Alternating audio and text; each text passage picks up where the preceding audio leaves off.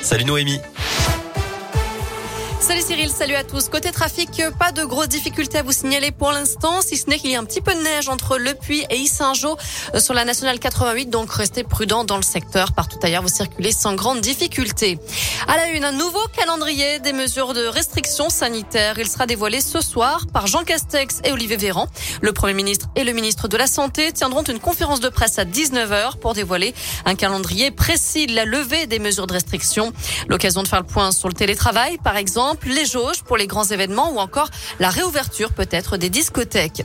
Une grève peu suivie aujourd'hui dans les écoles pour cette deuxième mobilisation. Le ministère compte moins de 2% d'enseignants grévistes contre 31% la semaine dernière.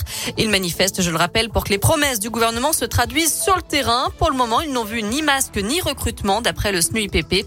À Lyon, un rassemblement est prévu à 17h devant le rectorat. Un drame hier en Haute-Savoie. Un adolescent a perdu la vie après avoir chuté dans un étang gelé sur la commune de Poisy, près d'Annecy. Il était avec un camarade lorsque la glace a cédé sous leurs pieds. L'un d'eux a réussi à sortir de l'eau glacée. L'autre a été extrait en arrêt cardio-respiratoire et transporté à l'hôpital. Il n'a pas survécu. Dans le Jura, l'enquête se poursuit après le drame qui a coûté la vie à quatre lycéens hier. Leur voiture a fait une chute de 10 mètres dans un lac. Le verglas est en cause d'après le procureur de la République qui mène une enquête pour homicide involontaire. Un seul jeune a pu s'extraire de la voiture avant de donner l'alerte. Au lycée où les victimes étaient scolarisées, une cellule d'écoute est en place depuis ce matin. Un jeudi important pour les élèves de terminale. C'est aujourd'hui qu'ils peuvent faire leur vœu d'études supérieures sur Parcoursup. Ils ont jusqu'au 29 mars pour formuler un maximum de 10 souhaits accompagnés de leur motivation. Et puis à partir d'aujourd'hui, les étudiants et les futurs bacheliers peuvent faire leur demande de bourse et de logement crous pour la prochaine rentrée universitaire. Ils ont jusqu'au 15 mai pour remplir un DSE en ligne, dossier social étudiant.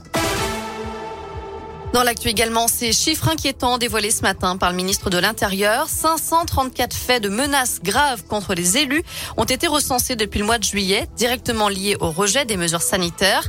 Dernier exemple en date dans la région, le député en marche de la Saône-et-Loire, Benjamin Dirks, a reçu des mails menaçants dans la nuit de mardi à mercredi.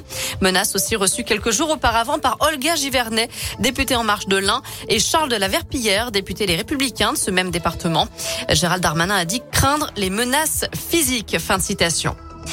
C'est une première. Depuis le mois de novembre, le nombre de tests est en baisse en France. 11,3 millions de tests PCR et antigéniques ont été validés entre le 10 et le 16 janvier, contre plus de 12 millions la semaine précédente. On termine avec un mot de sport et du hand. Début du tour principal pour l'équipe de France à l'Euro. Les Bleus, invaincus pour l'instant, affrontent les Pays-Bas à partir de 20h. Côté météo, cet après-midi, on reste dans la grisaille. Les températures ne dépassent pas les 5 degrés. Merci.